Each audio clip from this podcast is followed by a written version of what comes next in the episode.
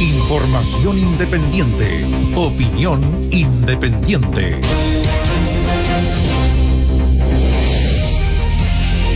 El sábado, el sábado, algunos cuestionaban al alcalde de San Javier. Decían, no, él, ¿por qué? Todo esto por el caso de la primera paciente, la paciente cero con eh, COVID, con esta variante Delta, o la India, que llegó de Estados Unidos, que si fue o no fue al funeral, habían versiones contradictorias. Y el alcalde de San Javier dijo públicamente y de forma muy directa, estamos hablando de Jorge Silva, que había ido al funeral y que incluso había estado con más personas. No, ¿cómo se le ocurre? Hubo incluso algunos cuestionamientos. Él en ese minuto cuestionó a la Seremi. Bueno, esta teleserie sigue, continúa, porque ahora el gobierno ha reconocido, y de hecho el mismo alcalde salió a decir, oiga, qué bueno que ahora sí me creen, reconoció la Seremia de la región del Maule, la Seremía de la región del Maule, que esta persona había, lo que dicen ellos, mentido, que había asistido al, funeral y que a juicio de la Seremi había roto la cuarentena que se le había autoimpuesto. Este, Julio César entrevistó hace un rato atrás Así es. al abogado de la familia, que es familiar de la persona además. Y que contradice a la Seremi. Claro, dice, no, no, nosotros recibimos una autorización por mail y después nos dijeron que no había que ir al funeral, pero cuando ya el funeral se había concretado. Entonces aquí la pregunta es, quién dio esa autorización.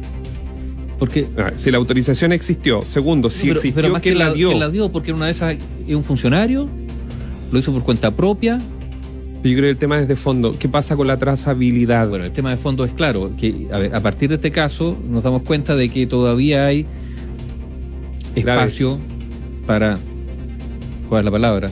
Para la pérdida de trazabilidad, eh, eh, que, es lo más preocupante.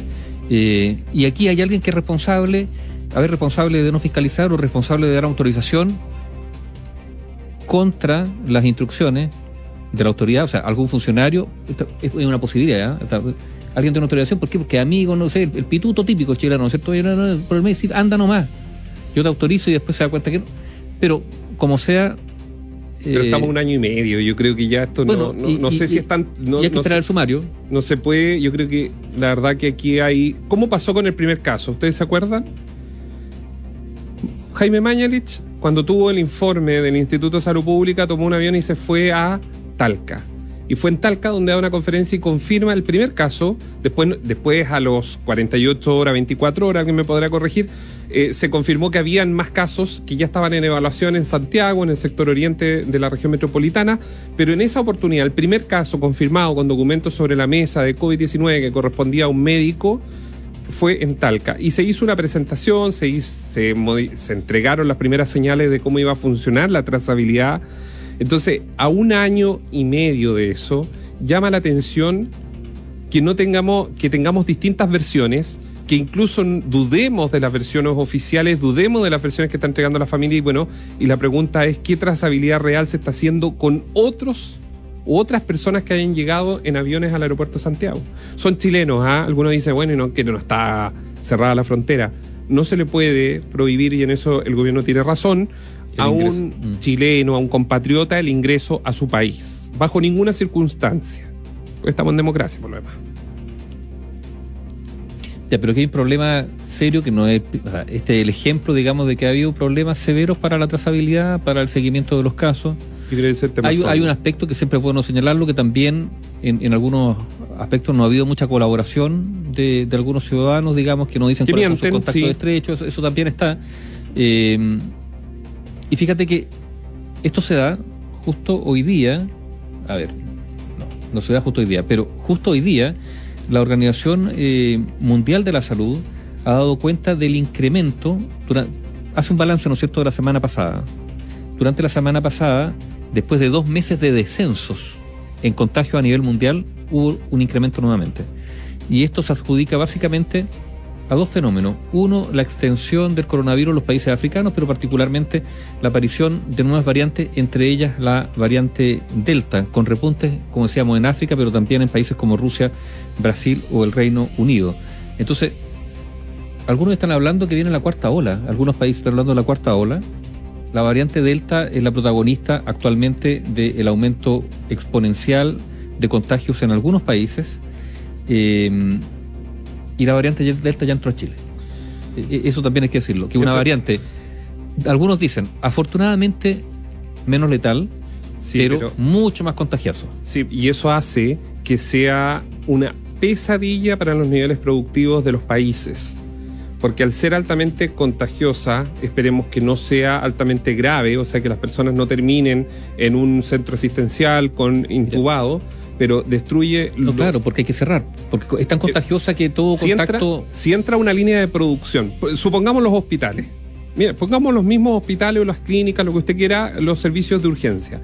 Entra un Delta que tuvo algún tipo de conexión con personas que estaban ahí que no tenían la indumentaria para, de protección. Todas esas personas, por el solo hecho de haberse cruzado con ese paciente Delta, tendrán que tener una cuarentena obligatoria de 14 días. ¿Se imaginan en una empresa, en los niveles productivos, esas 14 personas desaparecen, o sea, esas personas desaparecen por 14 días, lo que significa para las líneas de producción muy, muy complejo. Bueno, y por eso, eh, bueno, obviamente la autoridad tiene que tener o expresar algún grado de optimismo. Y, en el último tiempo lo hemos visto, eh, y no estoy hablando solo de Chile, a nivel mundial, ¿no es cierto? De que con los niveles de vacunación se iban a poder retomar ciertas actividades en algunos países se quitaron, se quitó la obligación de la mascarilla y se ha reinstalado nuevamente la obligación de la mascarilla. Israel, por ejemplo, es un ejemplo de eso, por la variante Delta. Pero esto iba asociado, por ejemplo, con qué? Con la reactivación de ciertos sectores de la economía. El turismo, por ejemplo, en Europa, algo de bonanza tuvo, están en pleno verano allá. Pero la variante Delta lo que está haciendo efectivamente es nuevamente moderar o restringir las expectativas de recuperación hablar de recuperación, bueno, de cierta reactivación económica en, en, eh, algunos rubros. Entonces, eh, las previsiones, insisto, optimistas que se han hecho probablemente con esta variante van a tener que ser reducidas nuevamente. Ahora, estas son palabras genéricas, pero eso se traduce en, y ya vamos a hablar de desempleo, ¿no es cierto? En puestos de trabajo que no se han recuperado y que no se van a recuperar por ahora, y digo por ahora, y eso también es un signo de optimismo, ¿no es cierto? Ya, bueno, puestos de trabajo, eh, la destrucción de empleo. Recordemos que, para poner, para poner el ejemplo de Chile, Chile ha vivido dos crisis. La primera es la crisis social, que todavía está ahí latente, esa es la verdad, ¿no es cierto? Y que ha provocado tantos cambios en nuestro país, pero que también significó tanta destrucción.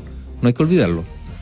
Fue una crisis, digamos, que provocó muchísima destrucción de empleo y también de bienes, destrucción física de, puestos de trabajo. Y después vino la pandemia, Dos millones de empleos perdidos, cifras gruesas, se ha recuperado un millón, solo un millón.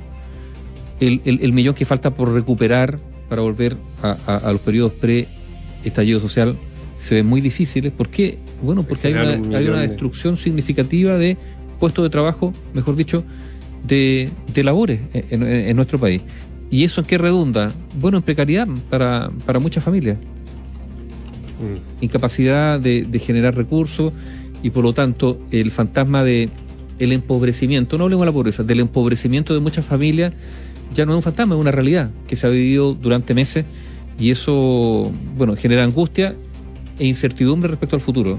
Y por eso la variante Delta es tan, es tan complicada, porque desalienta, digamos, las perspectivas positivas que, que, muchos han construido.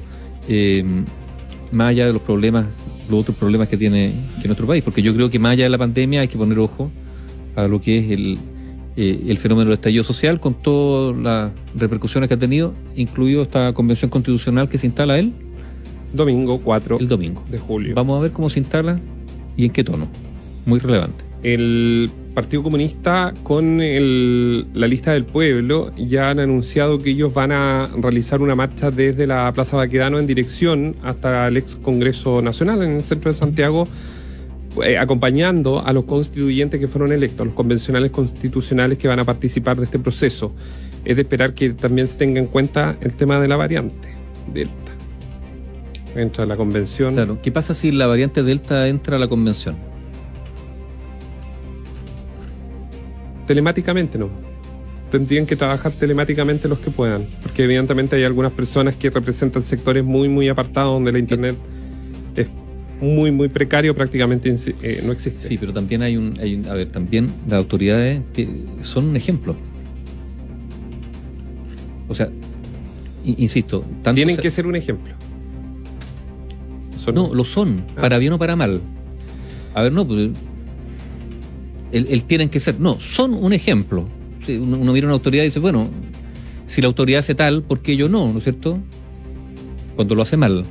Y cuando la autoridad lo hace bien, dice, bueno, mira, en realidad la autoridad está cumpliendo, uno también debiera cumplir.